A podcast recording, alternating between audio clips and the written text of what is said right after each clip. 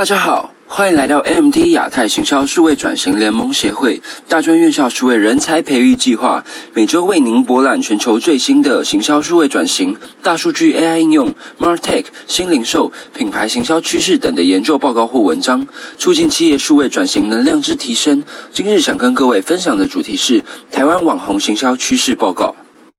二零二零年开始，受到新冠疫情的影响，不仅冲击了全球经济，消费者习惯也随之改变。而社群在这段期间，也快速成为了品牌与消费者之间重要的连接管道。因此，今天将透过 KOL Radar 以及 Influential 出版的三份报告，协助大家更深入的了解台湾网红行销的趋势以及未来发展，同时协助广告主抢的先机，运用 KOL 以及 KOC 的力量，打入线上社群市场。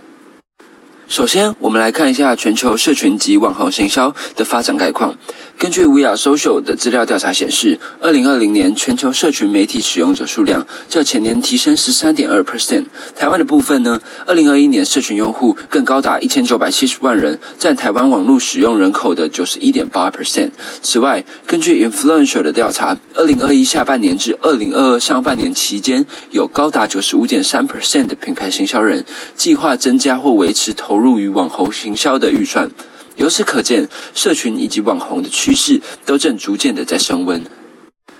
接着，我们把焦点聚焦到网红的影响力上。若从全球的角度观察，根据尼尔森的调查资料显示，有高达七十四点九 percent 的民众表示，其消费者决策会受到网红的广告影响。而 m e d a n i c s 的研究发现呢，二零二零年消费者在各大社群中针对叶配文、合作文的互动数也正不断的在提升。IG 的按赞数更是飙涨了七十六 percent。台湾的部分，根据尼尔森针对台湾十二至六十五岁民众的媒体使用行为调查显示，有将近一千五百万人为网红关注者，到二零二零年比例已经高达八十四点二 percent，相比二零一九年的同期更提升了四点二 percent，一再表明网红确实是民众关注的对象，且网红的影响力亦逐渐的上升。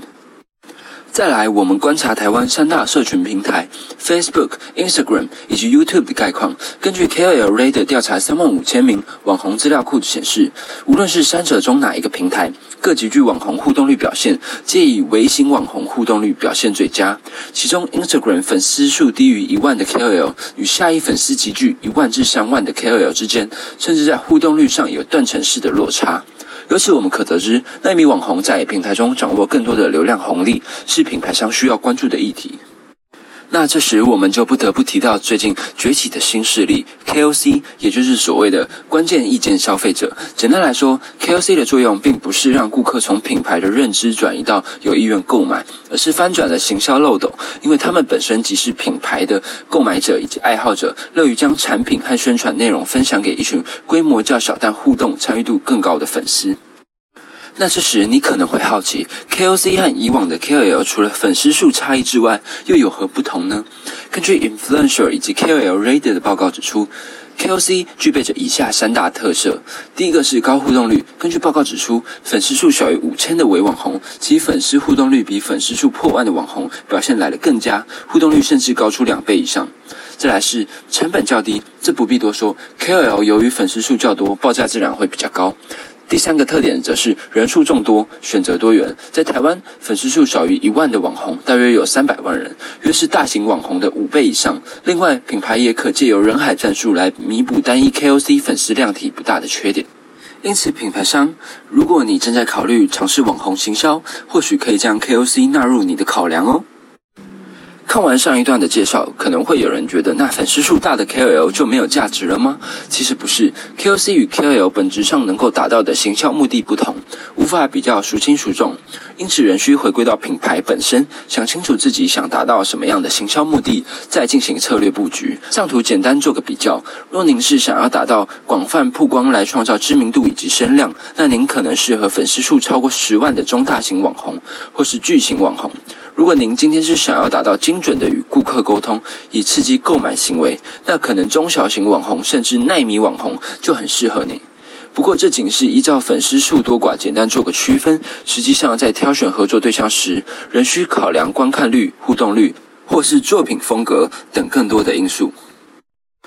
最后，许多企业因应这股网红行销的趋势，开发了串接品牌以及网红两端的平台，协助企业挑选出最适合您产品的合作对象。以下分别会介绍三款非常实用的网红平台，如果您是品牌商或是网红，都可以持续看下去哦。第一个平台是 KOL Radar，其拥有以下三大特点：第一个是收入了十万笔以上的 AI 网红搜寻平台，该平台收录了 Facebook、YouTube、Instagram、TikTok 等追踪数超过一千以上的网红资料以及。贴文内容涵盖地区，甚至包括台湾、香港、马来西亚、日本，以协助品牌轻松的完成跨境的宣传。再来，第二个特点是它拥有多样筛选器来精准的找到合适的网红，透过国家、地区、网红类型、社群平台等多样的筛选器来做到精准的筛选与搜寻，找到适合的网红人选。最后一个是数据分析，透过 AI 即时运算，提供平均观看率、平均按赞数、涨粉率等丰富的社群数据，可深度的分析与多角度的衡量社群的表现。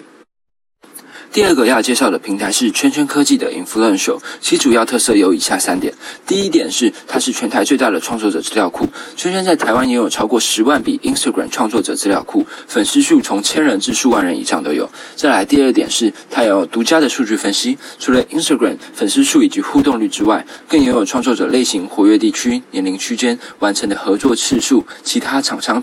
的评价等。圈圈的独家数据，再来第三点则是精准的媒合推荐，依照您设定的条件，系统会自动的媒合创作者资料库，推荐您最佳的合作人选。最后一款要介绍的是近期刚上架的 Varich 一起瑞奇平台。其平台三大特色，第一点为它拥有 AI 数据库，人人皆网红，样样都好卖，是 Varich 平台的愿景。可透过 AI 分析、媒和贴标，利用选品自动推播机制，使海量的商品大幅提升能见度，网红们也可以轻松的找到心仪的商品来推荐给好友。第二点是它拥有透明的分润机制，甚至不需支付任何媒合费用。Varich 不收月费、年费以及一次性的建制费用。网网红透过分享赚取十五 percent 的分润，邀请朋友成为伙伴，可额外获得两 percent 的分润。品牌商则在订单完成后支付二十五 percent 的佣金。以这样透明公开的经营模式，让社群电商得以经营得更加健康。最后一点是，除了媒介服务之外，它更提供行销支持。除了提供网红、伪网红与品牌商的媒介服务之外呢，Varich 更主动提出季节性、主题性专案活动的推广，来协助网红们透过媒体、社群、话题行销、口碑的力量，